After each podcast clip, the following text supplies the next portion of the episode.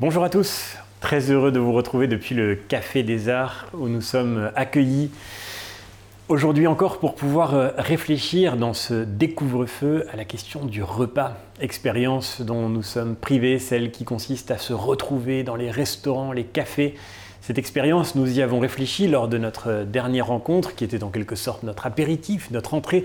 Nous avons réfléchi ensemble à la question de l'appétit. Nous nous sommes penchés sur l'expérience sur de la faim.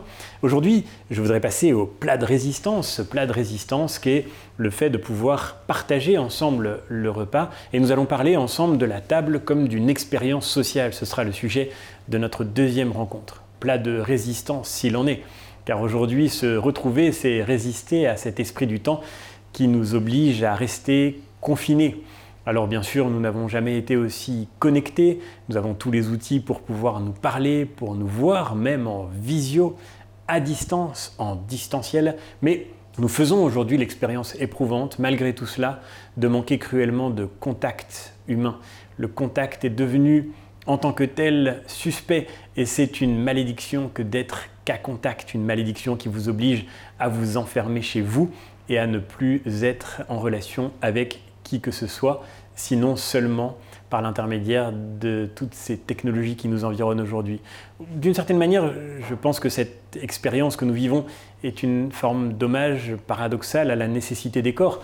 Nous pouvons être en relation avec nos esprits, nos, pensée, et, pourtant quelque chose d'essentiel nous manque, qui est le fait de pouvoir nous retrouver dans un même lieu, faire l'expérience d'une présence partagée, et en particulier de cette convivialité singulière qui est celle du repas autour duquel on se retrouve. Euh, le repas est une occasion de, rencontre. Et cette occasion de rencontre, je voudrais y, réfléchir avec vous, avec quelques auteurs qui vont nous accompagner encore euh, aujourd'hui. Et, le premier d'entre eux serait un auteur qui n'est pas d'abord connu pour euh, ses méditations culinaires et qui pourtant s'est penché sur ce sujet avec soin par la pratique paraît-il, mais aussi par la théorie. Cet auteur, c'est Alexandre Dumas, père, auteur d'un grand dictionnaire de la cuisine, sa dernière œuvre publiée. Dans ce grand dictionnaire de la, cuisine, Dumas se penche sur une quantité invraisemblable de recettes, de plats, de mets, euh, de connaissances gastronomiques venues du monde entier. Et cette réflexion commence par euh, une forme de préface, une entrée en matière, pourrait-on dire, une introduction dans laquelle Dumas affirme solennellement cette chose fondamentale, ce principe presque moral, l'homme doit manger assis. Pourquoi manger assis Parce que précisément, euh, nous devons manger autour de la table. Il a fallu, écrit Dumas, tout le luxe et toute la corruption de l'Antiquité pour amener les Grecs puis les Romains à manger couchés. Chez Homère, et ses héros ont bon appétit, les Grecs et les Troyens mangent assis et sur des sièges séparés. Quand Ulysse arrive au palais d'Alcinous, le prince lui fait apporter une chaise magnifique et ordonne à son fils, Laodamas, de lui faire une place. Les Égyptiens, dit Apollodore dans Athénée, s'asseyaient à table pour manger. Enfin, à Rome, on s'assit aussi à table jusqu'à la fin de la Seconde Guerre punique qui se termine 200 ans avant Jésus-Christ. Ce furent donc les Grecs qui donnèrent l'exemple de ce luxe incommode.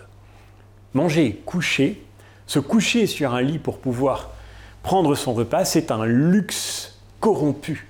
Et c'est un luxe incommode, bien sûr, parce que Alexandre Dumas l'explique ensuite par le menu on ne peut bien s'alimenter lorsque l'on reste couché. Mais c'est surtout une forme de corruption de la société parce que c'est une manière de se séparer des autres. Bien sûr, dans les banquets que les Grecs donnaient, dans lesquels ils mangeaient couchés, on pouvait prendre son repas ensemble avec les autres, mais on n'était pas relié par cet objet si simple, si familier, si beau pourtant, cet objet qui est la table.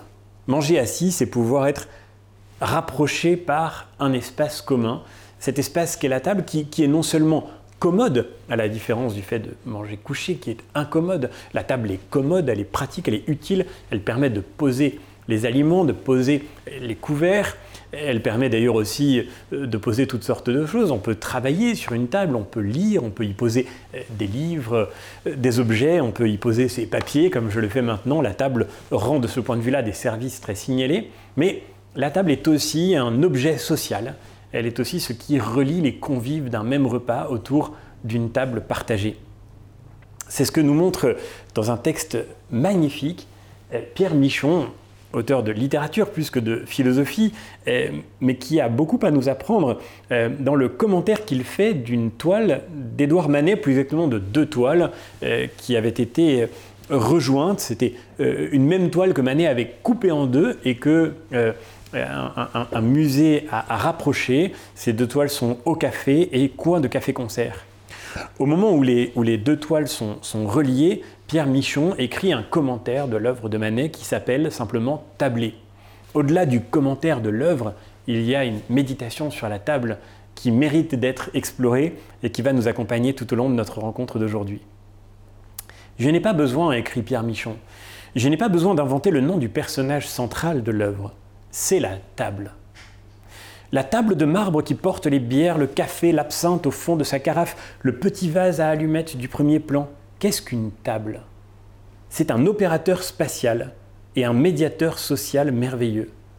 Une césure entre les corps, qui espace les corps les uns des autres et les distribue, qui fait des corps des antagonistes pacifiés. La table semble prendre de la place aux hommes, mais non, en réalité, elle en donne. La table semble prendre de la place aux hommes. Elle semble prendre de la place puisqu'elle occupe un espace. Et pourtant, elle ne prend pas de place, elle en donne. Elle donne à chacun sa place. Lorsque nous nous mettons autour de la table, eh bien c'est une manière d'arrêter de nous faire la guerre, de renoncer à la violence, à la confrontation brutale. Nous nous mettons tous autour d'une même table, nous voilà antagoniste pacifié, dit Pierre Michon. La table donne à chacun une place, elle donne à chacun sa place, et on se répartit autour de la table d'une manière civilisée, d'une manière qui là encore est habitée par la culture. On fait un plan de table, et chacun d'une certaine manière a, a son lieu, chacun occupe un endroit autour de la table commune. La table crée la place des hommes, elle organise l'espace, et dans un lieu comme celui dans lequel nous sommes aujourd'hui, la table est ce autour de quoi nos corps se rangent, autour de quoi nos corps entrent en relation les uns avec les autres. La table est littéralement ce qui nous relie. C'est un opérateur spatial et un médiateur social merveilleux. Un opérateur spatial, derrière ce terme un peu conceptuel, il faut voir seulement le fait que la table opère une distribution dans l'espace, qu'elle organise l'espace autour d'elle et qu'elle organise notre place dans cet espace. De fait, nous trouvons notre place autour de la table et chacun sait que c'est un art de se placer. Épictète le dit déjà dans le manuel, prends garde de ne pas te mettre à la première place autour de la table pour qu'on ne te relègue pas au second rang. Non, mets-toi plutôt à une place très modeste pour qu'on vienne te chercher et que on te mette plus à l'honneur si tu mérites d'y être appelé il y a dans la manière dont on se répartit autour de la table toujours un enjeu social, une manière de se situer, une manière de se placer dans la société. Ce n'est pas seulement, euh, écrit encore Michon, ce n'est pas seulement d'autorité qu'il s'agit, mais, de fonctions plus discrètes, même si en fin de compte on en revient toujours à l'autorité, à la place vide du roi que chacun veut figurément, métaphoriquement, occuper avec ses bras, avec sa canne, avec sa pipe, avec son regard, avec ses défroques avec ses pensées. Il faut jouer de tout cela à la table démocratique, c'est-à-dire éclater, non pas pour régner, ce n'est plus possible, mais pour exister seulement à ses propres yeux. Donc une tablée démocratique où chacun est roi, chacun de ses corps règne, mais ils ne le font pas tous de la même façon. Ce faisant, Michon décrit la toile de monnaie qui représente un café. Chacun se place autour de la table démocratique qui nous met tous sur un pied d'égalité. D'abord parce que c'est notre universelle condition qui nous amène à ce repas que nous allons partager. Nous avons tous faim et euh, le plus riche de tous les êtres humains fait la même expérience que le plus pauvre. Au fond, c'est la faim qui nous conduit à, la nécessité du repas. Nous sommes d'une certaine manière à égalité, même si évidemment toutes les ressources ne se correspondent pas pour faire face à ce besoin il ne reste pas moins qu'autour de la table, nous sommes tous à l'horizontale d'une certaine manière, et que si la table est une affaire de hiérarchie sociale, toujours, elle est aussi une occasion de partager un espace commun. Bref, il y a une fonction, n'ayons pas peur de le dire, évidemment, c'est important, une fonction politique de la table. La table relie, elle crée le peuple, elle crée le démos d'une certaine manière, elle suscite du commun. La table démocratique est ce qui crée notre lien. On se retrouve ensemble autour de la table. Elle est ce dans quoi se structure une proximité qui devient une amitié, une fraternité. Peut-être le savez-vous, mais c'est l'étymologie même du mot compagnon. Le compagnon, c'est littéralement celui avec qui on partage le même pain. Compagnon vient justement de ce mot de pain, cum, avec lequel euh, on, se, on se relie à l'autre. Le pain, dit euh, le philosophe Éric Fiat, le pain appelle le copain. Et de fait, il y a là aussi dans la table quelque chose de social, quelque chose qui fait que nous ne sommes pas complètement rassasiés, nous ne sommes pas complètement heureux du repas si c'est seul que nous le prenons. Il nous faut partager la table et, lorsqu'en particulier il nous arrive de, de, cuisiner, de mettre tout notre effort dans la préparation des mets, eh bien nous voulons partager ce que nous avons cuisiné. On cuisine pour les autres et c'est pour les autres, c'est pour la communauté que l'on prépare le repas. C'est ce que rappelle euh, Alexandre Dumas dont je vous parlais à l'instant. Alexandre Dumas euh, se lance dans une forme d'histoire de la gastronomie, en particulier dans notre pays, en France, en Europe. Euh, au XVIIe siècle, il décrit ce moment où les féodalités sont en train de s'écrouler et où naît progressivement un pays authentiquement unifié. En France, euh, l'unité euh, d'un pays. Comment, comment expliquer que cette unité se construise? Ce n'est pas seulement parce que la monarchie euh, de, de, droit divin, la monarchie absolue qui règne depuis Versailles, est en train de faire le travail de défaire les résistances euh, aristocratiques qui s'exprimaient encore jusque-là. Ça n'est pas seulement par le jeu des institutions et, par l'unification progressive du royaume qui se fait depuis cette ville dont, je vous parle aujourd'hui. Non, pour Alexandre Dumas, un autre phénomène a joué beaucoup dans la construction de l'unité de la France, et c'est le développement des cafés. Les cafés sont un endroit essentiel pour définir ce qu'est la France, et même d'ailleurs pourrait-on dire pour définir ce qu'est l'Europe. Par parenthèse, dans un livre qui s'intitule euh, Une certaine idée de l'Europe, le philosophe euh, George Steiner écrivait que si l'on devait définir l'Europe, la première caractéristique qui pourrait lui être prêtée, c'est que l'Europe, c'est le continent dans lequel il y a des cafés. La première caractéristique de l'Europe, c'est qu'elle a inventé littéralement le café. C'est ce qu'écrit euh, Steiner. Pas de café ancien ou caractéristique à Moscou, qui est déjà un faubourg de l'Asie. Très peu dans le monde anglo-saxon, après une mode éphémère au XVIIIe siècle. Aucun café en Amérique du Nord, sauf dans cette antenne française qu'est la Nouvelle-Orléans. Dessinez la carte des cafés, vous obtiendrez l'un des jalons essentiels de la notion d'Europe. Le café est un lieu de rendez-vous et de complot, de débat intellectuel et de commérage. La place du flâneur est celle du poète ou métaphysicien armé de son carnet. C'est le club de l'esprit et la poste restante des sans-abri. Le café, c'est le lieu où chacun se croise, où tout le monde se retrouve. Le café, c'est le lieu où l'on vient parler, discuter, débattre. C'est le lieu où l'on vient aussi réfléchir c'est le lieu de la conversation, mais c'est aussi le lieu de la réflexion et de l'exploration théorique. Combien d'auteurs de littérature, combien de grands artistes sont venus dans des cafés avec leurs petits carnets et ont écrit, ont produit, ont inventé leur œuvre dans des cafés ou des restaurants. On pourrait citer, ne serait-ce qu'en France, euh, de très grands noms de la, littérature, de, de Balzac à Bernanos, qui n'écrivaient que dans les cafés, ou presque, et qui ont dans les cafés cultiver leur observation de la société pour en faire la matière de leur art. Or, personne, à l'inverse, ne rédigerait un traité de phénoménologie, écrit Steiner, personne ne rédigerait un traité de phénoménologie à la table d'un bar américain. Il y a dans le café une expérience singulièrement européenne, euh, une expérience singulièrement française aussi, et c'est ce que nous dit Alexandre Dumas. Nous sommes donc au XVIIe siècle et petit à petit, la France est en train de devenir la France. Sur ces entrefaites, écrit Alexandre Dumas, le café parut en France. Les cabarets, qui furent les cafés primitifs et qui existaient depuis longtemps, avaient commencé à assouplir nos mœurs. En mangeant dans la même chambre, souvent à la même table, les Français apprirent à vivre en frères et en amis. Au fond, le café est cet endroit dans lequel, pour reprendre ce que nous disions tout à l'heure, pour reprendre ce que disait Pierre Michon, nos antagonismes s'arrêtent. En nous mettant à la même table, nous devenons frères et amis.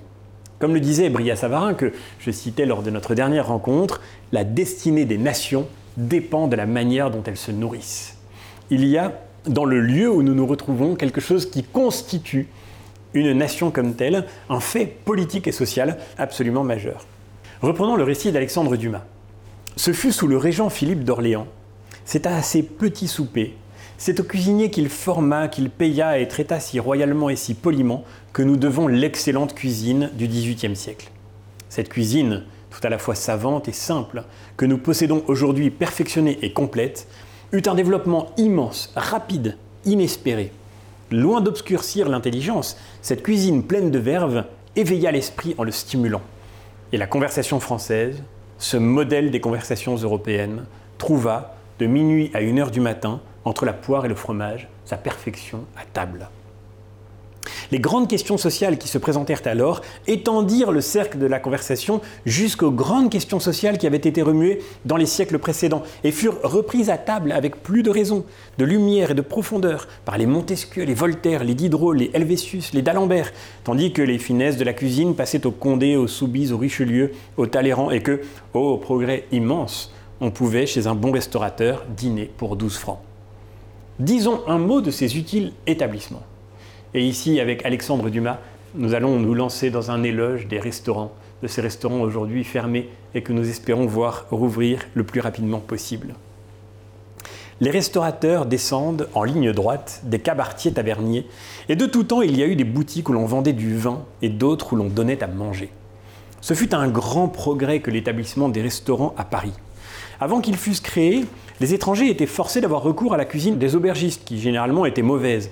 Celui qui voulait se régaler avec un ami était obligé, d'acheter soit un gigot, soit un dindon, soit un filet de bœuf entier.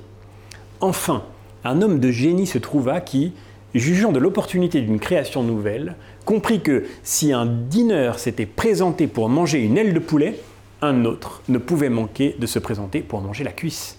La variété des mets, la fixité des prix, le soin donné au service amènerait la vogue chez celui qui commencerait avec ces trois qualités. L'invention des restaurants, un moment clé au fond de la culture française et européenne, un moment clé de la fonction civilisatrice que la gastronomie aura pour la société tout entière. Car de fait, il y a bien dans le fait de partager une même table quelque chose qui nous civilise, quelque chose qui nous rapproche, qui suscite cette amitié civique dont une nation est constituée. Ceci est vrai bien sûr des restaurants qui sont les lieux dévolus à cette expérience sociale du repas. C'est vrai aussi bien sûr de l'accueil que l'on donne à dîner, du dîner que l'on offre ou bien du fait d'être accueilli chez autrui.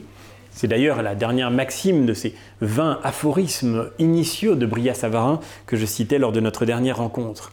Convier quelqu'un, écrit Bria Savarin, et la formule est magnifique. Convier quelqu'un, c'est se charger de son bonheur pendant tout le temps qu'il est sous notre toit. Convier quelqu'un, c'est se charger de son bonheur pendant tout le temps qu'il est sous notre toit. Il y a dans cette expérience de l'accueil quelque chose comme l'occasion de euh, cette humanité au sens le plus plein du terme, de cette civilité qui est littéralement liée à la civilisation en train de se déployer. Il y a donc, euh, je le disais, un rôle social, un rôle politique essentiel de la table. On sait, écrit encore Bria Savarin, on sait que chez les hommes encore voisins de l'état de nature, aucune affaire de quelque importance ne se traite qu'à table. C'est au milieu des festins que les sauvages décident la guerre ou font la paix. Et sans aller si loin, nous voyons que les villageois font toutes leurs affaires au cabaret. Cette observation n'a pas échappé à ceux qui ont souvent à traiter les plus grands intérêts. Ils ont vu que la table établissait une espèce de lien entre celui qui traite et celui qui est traité. La table établit une espèce de lien, qu'elle rendait les convives les plus aptes à recevoir certaines impressions, à se soumettre à de certaines influences. De là est née la gastronomie politique. Les repas sont devenus un moyen de gouvernement et le sort de bien des peuples s'est décidé dans un banquet. Qu'on ouvre tous les historiens, depuis Hérodote jusqu'à nos jours, et on verra que, sans même en accepter les conspirations, il ne s'est jamais passé un grand événement qui n'ait été conçu, préparé et ordonné dans les festins on voit que la table crée un lien entre les êtres humains et ce lien, bien sûr, n'est exempt d'aucune des difficultés, des tensions, des contradictions qui habitent les relations humaines. C'est ce que montre très bien un texte passionnant de Marcel Mauss qui s'appelle L'essai sur le don. Marcel Mauss, grand sociologue, grand anthropologue aussi, se penche sur ce fait social singulier qu'est le don dans cette œuvre magistrale. Le don crée un lien entre les êtres humains d'une manière euh, indélébile. Parce que lorsque j'ai donné quelque chose à quelqu'un, ce que j'ai donné garde d'une certaine manière la trace de ma propre présence. Euh, ça n'est pas du tout la même chose que dans l'échange marchand. Euh, si vous avez acheté une baguette de pain, vous ne pensez pas avec gratitude au boulanger qui vous l'a vendue au moment où vous la consommez. Mais si on vous a donné quelque chose, euh, eh bien, au moment où vous en jouirez, vous ne pourrez pas ne pas penser à celui auquel vous devez le cadeau que vous recevez. Et de ce point de vue, le don appelle, nous dit Marcel Mauss en substance, un contre-don, c'est-à-dire le don appelle toujours l'occasion d'un don, non pas comme un échange calculé, mais comme ce lien qui perdure. Si je reçois des cadeaux, je cherche à en faire moi-même. Lorsque j'ai été invité à dîner, je dois rendre l'invitation. Cela fait partie des conventions sociales qui habitent l'expérience humaine. C'est vrai en particulier du repas, parce que le repas ne peut pas être rendu, restitué aussitôt qu'il a été donné. Il faut un certain temps pour que l'appétit revienne. Et, ce faisant, le repas crée un lien qui dure. L'invitation, une fois donnée, appelle une forme de retour.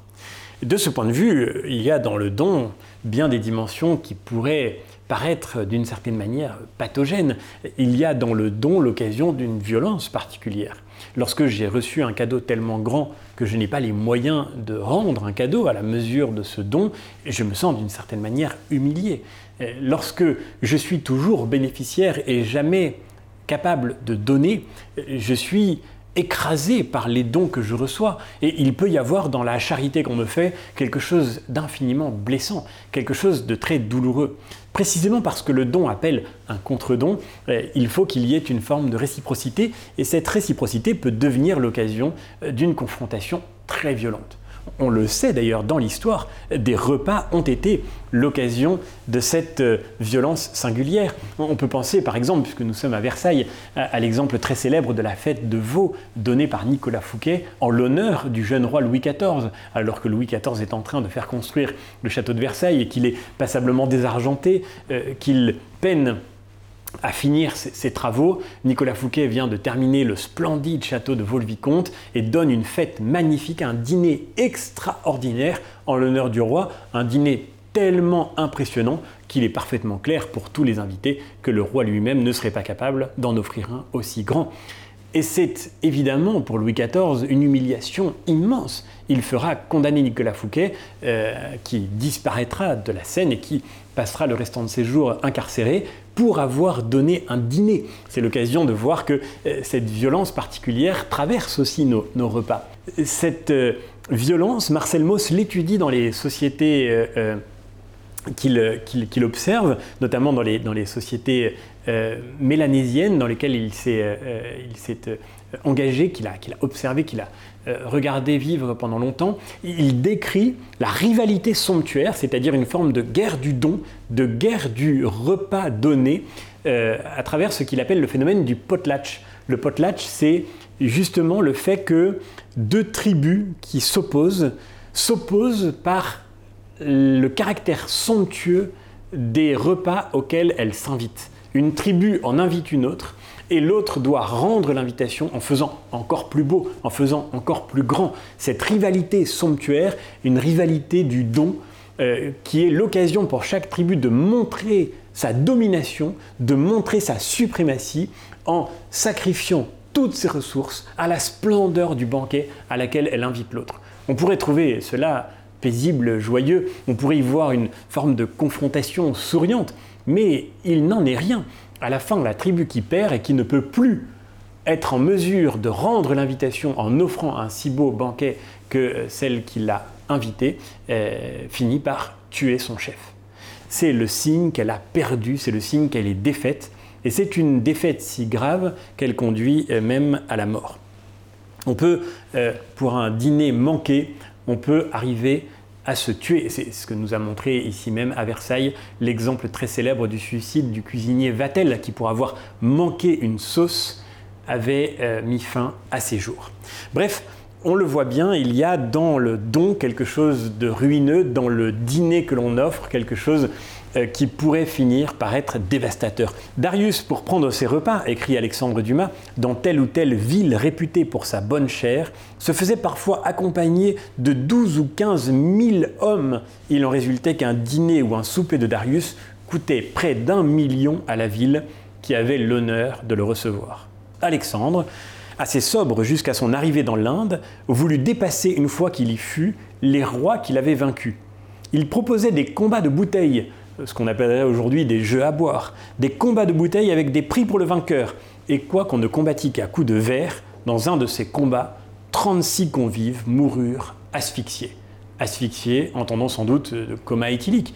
Euh, au fond, euh, dans ces jeux à boire, dans cette rivalité de table, il y avait euh, une compétition si intense que on était prêt à mourir plutôt que d'être humilié. Non, on le voit bien, à travers ces exemples poussés jusqu'à leur radicalité, la table, et nous le savons bien, reste un lieu de lien social, et dans tout lien social, il y a aussi une occasion de confrontation sociale. Revenons à la description que Michon fait euh, de ces tablés peintes par Manet. Dans un café plein, écrit Michon, dans un café plein, on fait l'expérience des stratégies sociales, du contact et de l'évitement, de la promiscuité et de l'esquive, du mélange et de la différenciation. On est soumis à la contagion de l'autre, et pourtant on fait mine de ne pas y toucher. Avec tout ça, on se fait une identité provisoire et menacée, périlleuse et incertaine.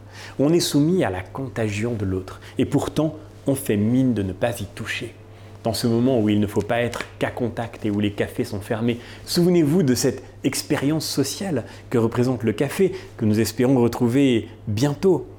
Le café est un lieu où l'on voit se jouer des stratégies sociales, nous dit Pierre Michon. Que fait-on dans un café, écrit-il, si on ne parle pas? On y boit, certes, mais entre deux gorgées de bière, entre les deux grands vertiges de l'oralité, la parole et l'alcool, que fait-on? On coexiste. Dans un café, un café à l'heure de pointe, comme celui peint par Manet, on fait l'expérience nue de la promiscuité, qui est le mode le plus aigu de la coexistence.